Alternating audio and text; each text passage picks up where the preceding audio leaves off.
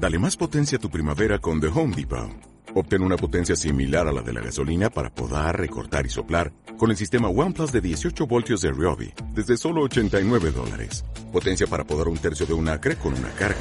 Potencia para recortar el césped que dura hasta dos horas. Y fuerza de soplado de 110 millas por hora. Todo con una batería intercambiable. Llévate el sistema inalámbrico OnePlus de 18 voltios de Ryobi. Solo en The Home Depot. Haces más. Logras más. Bueno, no es nuevo, ¿verdad?, el tema del abuso de medicamentos y sobre todo de ansiolíticos e hipnóticos en este país, en realidad en, todo el mundo desarrollado, ¿no? En España también eh, se está notando el aumento en los últimos años. La Agencia Española del Medicamento, eh, bueno, pues así lo corrobora con datos que la verdad es que uno los lee y se queda completamente cuajado, helado, porque es tremendo. Pero es que ahora se une una cosa más una tendencia que todavía eh, preocupa más, que es el abuso de opiáceos. Eh, no sé si por una prescripción indebida o por qué, pero por ejemplo, opiáceos que a lo mejor te suenan como el fentanilo, eh, pues resulta que se están eh, popularizando de una manera que eh, realmente da miedo. Y parece que van a tomar cartas en el asunto, incluso se van a crear ya equipos de trabajo para evaluar y mejorar el uso de aquellos opiáceos que puedan causar dependencia y adicción. Sobre esta cuestión, sobre la hipermedicalización que a veces tenemos en estas sociedades desarrolladas, queríamos hablar con nuestro psicólogo, con Ángel Peralbo. Hola, ¿qué tal? Buenas tardes. Muy buenas tardes. ¿Vivimos en eso, en una sociedad cada vez más medicalizada y cada vez eh, tomando más pastillas para todo?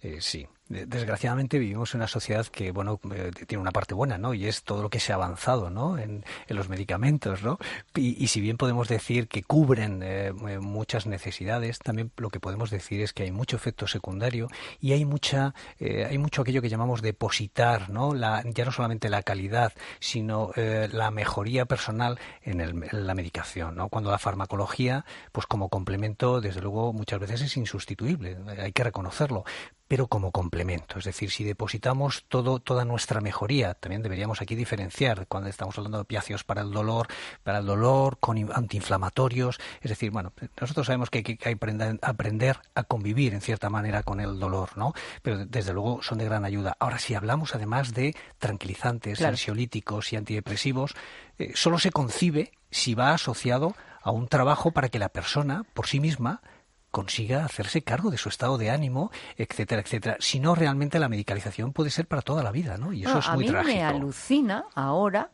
eh, a mí esto me ha pasado y seguramente mucha gente que nos escucha también, pues estás a lo mejor eh, ante un examen, por ejemplo, o tienes, eh, bueno, que pasa una entrevista de trabajo, estás nervioso, nerviosa por algo, y siempre tienes una amiga por ahí que te dice, ah, pues yo tengo en el bolso un, lo que sea, ¿no? Un tranquilizante, no vamos a decir marcas. ¿Quieres uno?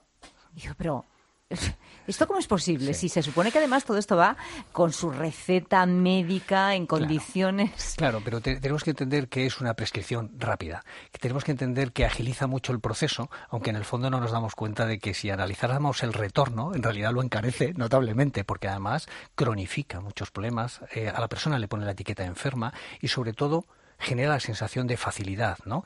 Y una cosa es la simpleza, que puede ser eh, abrir la boca y tomarte con agua una medicación, eh, y otra cosa bien distinta es que le enseñes a la persona qué es lo que le está ocurriendo, que averigües con ella por qué tiene esa sintomatología y que le enseñes a regularla y a vivir no solo con ello, que a veces hay que vivir con, ¿no? Hay que aprender una tolerancia al dolor, a ciertos niveles de ansiedad, sino sobre todo a saber cuál es tu problema para poder solucionarlo, ¿no? A mí eso es lo que me parece realmente trágico, ¿no? Que es una vía de fácil acceso, que es verdad que ha avanzado mucho, pero que si no la utilizamos de manera asociada a, este trabajo terapéutico, con el tema de los opiáceos, el problema es que se están dando cuenta de esos efectos secundarios, ¿no? De, abstinencia, de tolerancia que hacen que la persona pueda acabar con una auténtica adicción. Claramente. Claro, Luego hay que, eh, hay que revertir eso. Luego hay que trabajar para que la persona deje de tomarlo y bajo ningún concepto va a ser fácil. Porque obviamente aquello que te quita el dolor de una manera, además, cada vez más rápida y más eficaz, pues evidentemente es de fácil acceso, ¿no? Y no hablemos de los problemas físicos, que bueno, también hay una hipermedicalización, me parece a mí, efectivamente. Tomamos para todo y constantemente. Pero vayamos al tema psicológico, ¿no? Que también es súper frecuente, ¿no? ¿Cuánta gente conocemos que toma algo que está en tratamiento y demás, que yo no sé si será adecuado o no será adecuado. Pero yo me pregunto a veces, es cierto que vivimos en un mundo um, que va muy deprisa, eh, que nos crea ansiedad, la manera que tenemos de, tomarnos todo, de vivir en las grandes ciudades especialmente, pero no sé si es que nos hemos hecho poco tolerantes a esa ansiedad o verdaderamente vivimos con una ansiedad por encima de, de unas posibilidades normales, ¿no? Para, para tener una vida medianamente normal. No, no, no sé cuál es el problema. Ambas cosas, es decir, vivimos un momento en el que la ansiedad es uno de los problemas que prevalece en la, en la clínica y también en los médicos de familia. ¿eh? De cada tres personas, la estadística dice que dos van por problemas de tipo emocional, estado anímico, ansiedad. Es que he tenido un ataque de ansiedad, ¿no? Claro, es que es súper frecuente escuchar esto. Sí, sí. Por lo tanto, lo primero es que efectivamente hay estresores que quizá eh, no teníamos controlados y que hay ciertos eh, factores de riesgo que habíamos pasado por alto, pero sobre todo a mí me parece que lo dramático es que siendo la ansiedad como es una respuesta natural que nos autoprovocamos nosotros sin conciencia, ¿no? Que no nos enseñen a manejarla. Es más, yo me anticiparía y dado los, las cotas de problemas que tenemos, enseñaría a todo el mundo es decir, en el momento preciso. Lo que ¿no? nos quieres decir con esto es, antes de llegar a tomarte algo, aprende a manejar esa ansiedad, porque se puede aprender a manejar la ansiedad. Eh, se puede, se debe y es la única solución para que las personas no solamente le pierdan miedo a esas reacciones propias ¿no? de la ansiedad, que no es más que una reacción del propio cerebro cuando, cuando genera miedos y amenazas, aunque no existan, solo con que estén en tu pensamiento ya te va a provocar una reacción de ansiedad. A ver, hay, hay, hay, ansiedades y trastornos de ansiedad que ya están muy, digamos, cronificados en el tiempo. ¿Y esto cómo, ¿eh? cómo se consigue? Con una educación emocional. Mira, hace un rato, hace, a, a las 4 de la tarde, eh, iniciábamos realmente eh, este programa hablando de colegios en España que ya tienen eh, asignaturas de educación emocional sí. y que les está dando, por lo que nos contaban, muy buen resultado, que, me, que, llama la atención, ¿no? Les enseñan a los niños a cómo gestionar la frustración, a cómo controlar, por ejemplo, la rabia en un momento determinado, a cómo generar otro tipo de pensamientos no Eso negativos es. sino positivos. Es. es que los mayores debemos hacer esto también. Bueno, es que yo cada vez me encuentro más, más adultos que me dicen, si yo hubiera sabido esto antes. O sea, para empezar hubiera venido mucho antes y para continuar, qué triste que no nos enseñen a controlar eh, una, una respuesta que tarde o temprano va a surgir. En la vida Pero es tú, Ángel, muy por ejemplo, raro. como profesional de esto, tú puedes enseñarme a mí o a cualquier oyente a hacer esto. Absolutamente.